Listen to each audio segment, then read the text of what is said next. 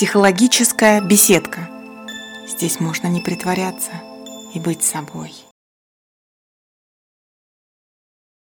Здравствуйте, здравствуйте, дорогие мои друзья! Это психологическая беседка и с вами психолог Ирина Игильдина. В прошлый раз вы ведь помните? В прошлый раз мы с вами говорили об одиночестве. И я рассказывала о том, что же может быть причиной одиночества и как выбраться из этого состояния. А вы ведь знаете, что мы иногда сами отгораживаемся от друзей, от родных, от близких особенно когда чувствуем себя виноватыми. Чувство вины гложет, сжигает изнутри, и в этот момент хочется спрятаться. Спрятаться так, чтобы никто не нашел, никто не увидел. Давайте сегодня о чувстве вины поговорим. Это наша тема. Чувство вины – это все из-за меня.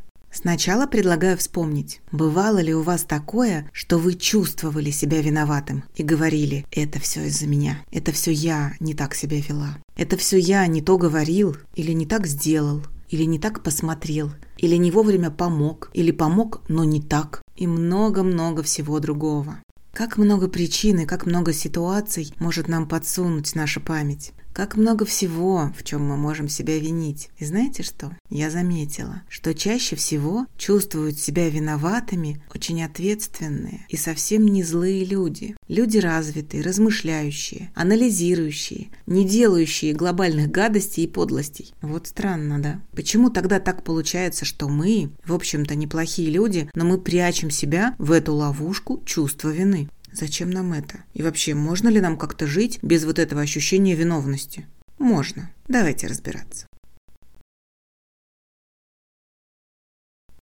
Склонность к самообвинению зарождается в детстве, усваивается в семье. Например, вы маленький ребенок, рядом с вами кто-то из родителей. И вот э, кто-то из родителей, мама или папа, нечаянно проливают чай, или рассыпают крупу, или что-то роняют, а вы бегаете рядом. И что? Вы ведь тогда могли услышать раздраженное. Это все из-за тебя. Это ты виноват. Вот не бегала бы ты тут, я бы не разлила чай. Вот не капризничал бы ты сейчас, и я бы не проехал этот поворот. Вот сделал бы ты все уроки, и папа бы так не расстраивался и не пил.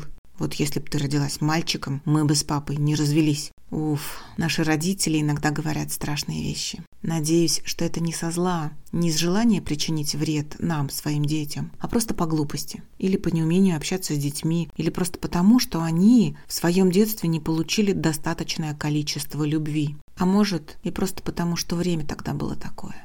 Ну, в общем, что случилось, то случилось. Слова уже сказаны, и вы с детства усвоили, что вы во всем виноваты.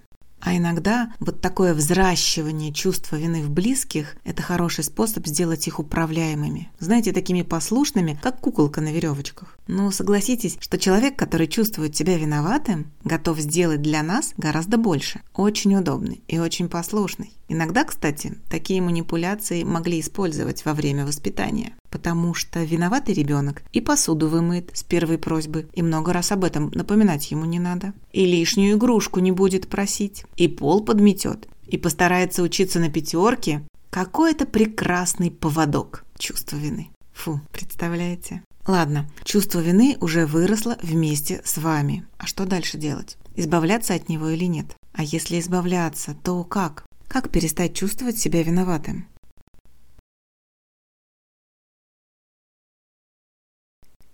Как перестать чувствовать себя виноватым? Ну, во-первых, только вы решаете, избавляться вам от чувства вины или не надо. Только вы решаете. Все в ваших руках.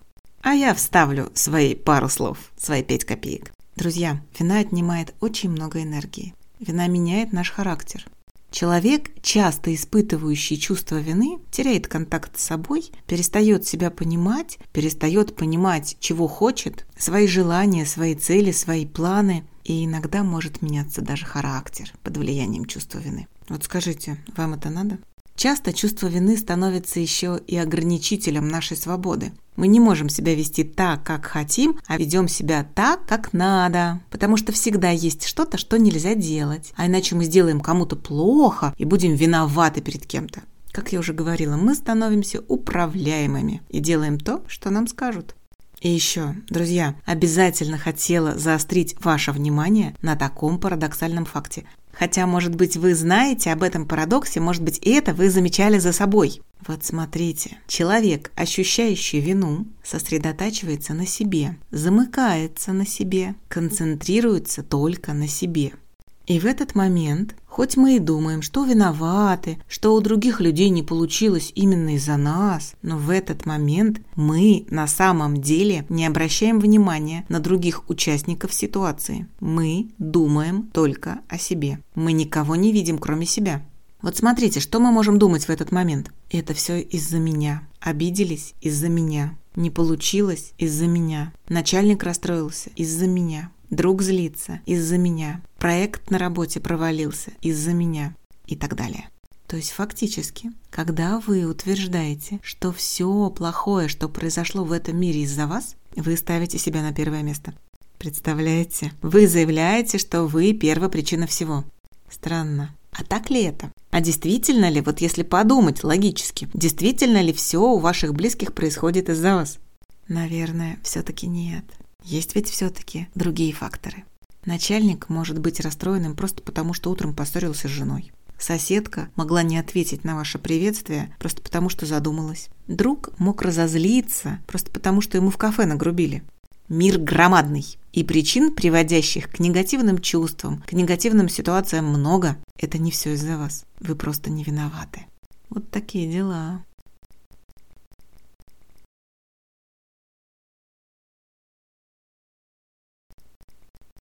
И вот вам первое упражнение, помогающее избавиться от чувства вины. Что делаем? Каждый раз, когда вы поймаете себя на очередном витке самообвинения, задайте себе вопрос. А по каким причинам это могло произойти? Почему эта ситуация сложилась именно так? И вспоминайте, перечисляйте как можно больше факторов, которые могли повлиять на эту ситуацию и на людей. Ну, например, Погода, новости, неприятности на работе или дома. Голова болит или живот крутит. В транспорте нагрубили или на дороге кто-то подрезал. И так далее, и так далее, и тому подобное. Представляете, как много всего в этом мире, что может влиять на других людей. Да, друзья, вот обязана, просто обязана предупредить вас об одной ловушке. Даже и не пытайтесь начать чувствовать себя виноватым из-за того, что вы привыкли всегда нагружать себя виной. То есть не надо себя винить в том, что вы выросли с чувством вины. Вот тут уж совсем никакой вашей вины. Просто так сложилось. Просто вы выросли в такой среде.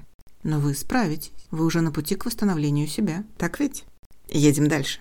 Вторая важная техника, помогающая избавиться от тотальной виноватости – Попробуйте во время очередной ситуации, связанной с чувством вины, ввести в обиход такое понятие, как ответственность. То есть вы можете быть ответственны за что-то, но не обязательно при этом испытывать чувство вины. Представляете?